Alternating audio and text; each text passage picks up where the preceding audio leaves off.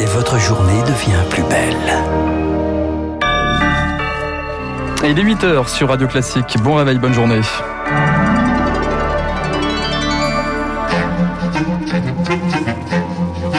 7h30, 9h, la matinale de Radio Classique avec Guillaume Durand. Et avec Marc Bourreau, l'école de retour à la maison aujourd'hui, avec lui le casse-tête du distanciel pour les élèves et les parents. Vous l'entendrez au cours de ce journal. C'est une enquête de la rédaction.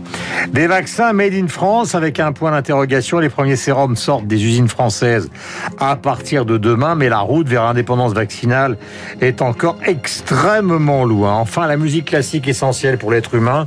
Le pianiste et remarquable chef d'orchestre Daniel Barenboim appelle l'État à l'aide sur Radio Classique alors que le monde du classique est totalement fauché lui aussi par la crise sanitaire, qu'il s'agisse des chanteurs ou des musiciens. Il est pile 8 heures, le voici, il s'agit de Marc Bourreau. Radio classique faut dire les choses telles qu'elles sont. Marc, c'est donc le grand retour du système D pour les élèves et les parents aujourd'hui. Comment concilier les réunions en visioconférence avec les exercices de maths des petites têtes blondes? L'équation à deux inconnus revient aujourd'hui. L'école à distance pour les quatre prochains jours avant les vacances de Pâques et une réouverture progressive des classes dans trois à quatre semaines.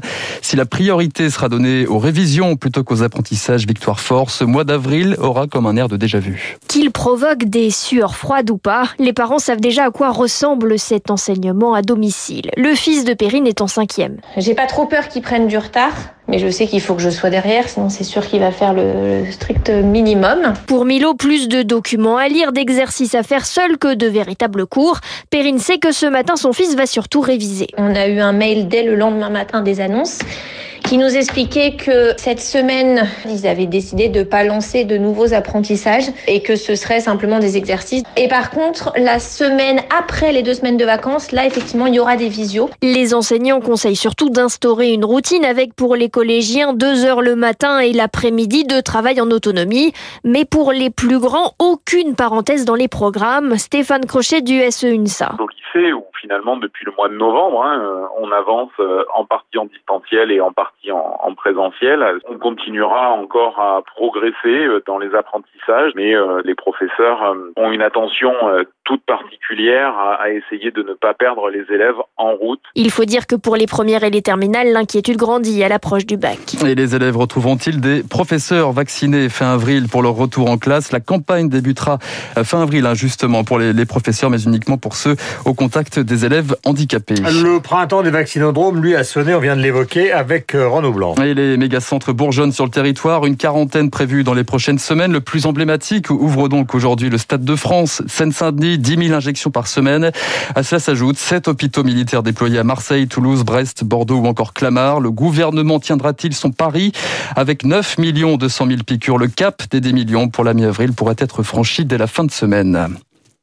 Vacciné à tour de bras, Guillaume, encore faut-il des doses et à ce sujet, la France passe aussi un palier supplémentaire. Les premières doses Pfizer, BioNTech sortiront dès demain de l'usine Delpharm en Eure-et-Loire, l'un des sept sites sélectionnés par le gouvernement. Pfizer, Moderna, CureVac, mais aucun Français à l'horizon. Eric Kioch, la route vers l'indépendance vaccinale est encore loin. Cinq mois que le gouvernement l'attendait. La première dose made in France. Un pas vers l'indépendance sanitaire pour l'exécutif. Une étape surtout pour rattraper le retard, selon Frédéric Bizarre, économiste de la santé. Nous sommes aujourd'hui en deuxième division. La France ne peut pas se contenter d'être sous-traitant pour l'Allemagne ou pour les États-Unis. Les usines françaises serviront à la mise sous flacon, au conditionnement, mais pour atteindre l'indépendance, il faudrait être capable de produire de l'ARN messager. Pour l'heure, aucune usine n'est adaptée à cette technologie, pourtant invention française. La raison, un désintérêt de longue pour le secteur pharmaceutique. Nous avons désinvesti pendant les 12 dernières années. On investissait 3 milliards et demi dans la recherche médicale en 2005. Nous sommes aujourd'hui à 2 milliards et demi. Les Allemands sont à 6 milliards. Il n'y a pas de secret. Face à l'urgence pandémique, le gouvernement a identifié une vingtaine d'acteurs susceptibles de permettre à la France de rejoindre de nouveau le concert des nations pharmaceutiques. Il y avait urgence pour Alain Houpert, sénateur LR de Côte d'Or, où se trouve une des sept usines françaises. L'industrie pharmaceutique a été complètement démantelée à cause de la mondialisation. Tout est fabriqué fabriqués à l'extérieur à bas coût de fabrication. Mais rien n'est perdu. La France a encore des arguments industriels. D'ailleurs, le gouvernement l'a annoncé. Il joue le coup d'après. Trois projets de production ARN messager verront le jour d'ici 2024. Eric Tuoche. Voilà, avec euh, le positif, c'est les vaccinodromes. Le négatif, c'est d'après les échos que vous pouvez lire, évidemment, euh, Pfizer serait en retard pour les livraisons qui concerneront le mois de mai. Pendant ce temps-là, le virus continue de gagner du terrain. 68 patients supplémentaires en réanimation hier soir. Le ministre de la Santé l'a admis. Nous risquons d'atteindre les 7000 malades dans un état grave, c'est-à-dire l'équivalent du pic d'il y a un an. Enfin, feu vert pour Air France. Ce matin, Bruxelles valide le plan d'aide de l'État français. 4 milliards d'euros pour la compagnie aérienne. Paris prévoit de monter à un peu moins de 30% du capital. Air France devra en contrepartie céder 18 créneaux horaires à ses concurrents. Dans l'actualité également, nous sommes avec Marc Bourreau. Les recherches d'Estelle Mouzin relancées dans les Ardennes. Ouais, les fouilles reprennent aujourd'hui ou demain pour tenter de retrouver le corps de la fillette enlevée et tuée par Michel Fourniret en 2003. Nouvel élément dans l'enquête, Monique Olivier, l'ex-épouse du tueur en série, aurait reconnu avoir joué un rôle dans la séquestration de la jeune fille. Garde à vue prolongée de 48 heures hier soir pour quatre femmes soupçonnées d'avoir voulu commettre un attentat dans l'Hérault. Une jeune de 18 ans et trois membres de sa famille ont été interpellés le week-end dernier à Béziers.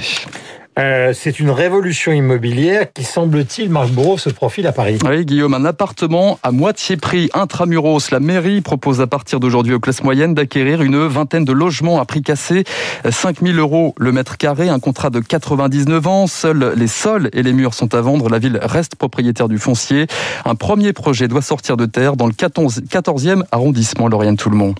Avenue d'Enfer Rochereau, dans un ancien hôpital, c'est euh, l'hôpital Saint-Vincent-de-Paul. C'est l'adjoint au logement à la mairie de Paris, Yann Brossa, qui nous présente le chantier. 23 appartements à vendre sous forme de bail réel solidaire. 5000 euros le mètre carré, plus 2,50 euros par mois par mètre carré. Livraison prévue en 2025. C'est un nouveau dispositif qui permet de vendre des logements deux fois moins cher que le prix de marché. Parce que notre cible, ce sont les familles de la classe moyenne, donc ce sera entre 60 et 100 mètres carrés en gros. L'offre s'adresse aux ménages qui vivent ou travaillent à Paris, un couple qui doit gagner moins de 5000 euros par mois avec un ou deux enfants.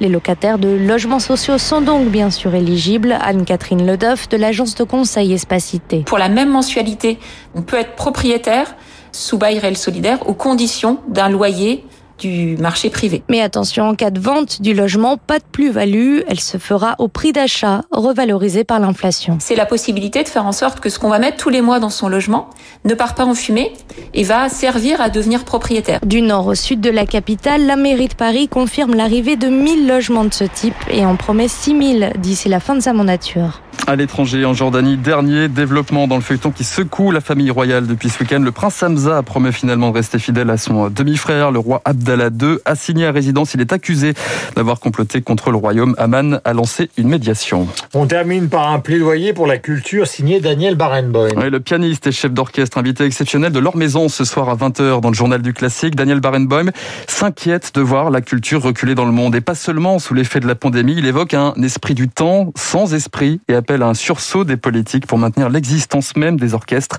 et de la culture en général. Je ne pense pas que tous les hommes et femmes politiques doivent être amateurs de musique. Mais j'attends d'eux qu'ils défendent quelque chose qui est considéré comme absolument essentiel pour la vie de l'être humain. J'ai eu beaucoup de chance. C'est ma 71e année sur la scène. Mais quand je pense à des jeunes musiciens qui ont commencé leur carrière l'année dernière ou il y a deux, trois ans, c'est un coup très dur. Et il faut absolument qu'on trouve la façon de leur donner un coup de main pas seulement de façon économique, mais aussi des possibilités artistiques. Daniel Barenboim, que vous entendrez donc en longueur à 20h ce soir dans le journal du classique, ce sera avec leur maison. Voilà, juste avant l'émission de Laurent Deville sur le jazz, sur l'antenne de Radio Classique, l'un des monstres du saxophone aux États-Unis, est né un 6 avril 1927. Malheureusement, il nous a quittés en 1996. Il s'agit de Jerry Mulligan, donc, euh, qui est à la fois, vous le savez, saxophoniste, baryton, soprano, pianiste, chef d'orchestre, compositeur compositeur, je le disais, c'est un monstre du jazz. Voici dans un titre célèbre qui s'appelle All of You.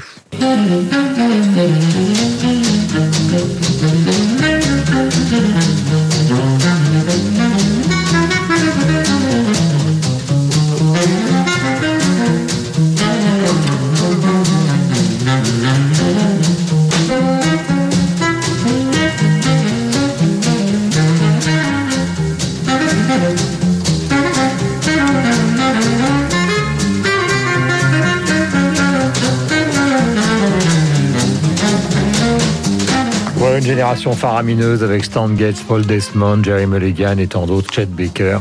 Donc des grands musiciens euh, de jazz américain. Il est 8h09 minutes. Nous avons rendez-vous avec Guillaume Tabar et c'est Delphine Orvillère qui nous accompagnera. Vivre avec nos morts, elle est rabbin ou rabbine, je ne sais plus exactement quelle est l'expression exacte qu'il faut donner.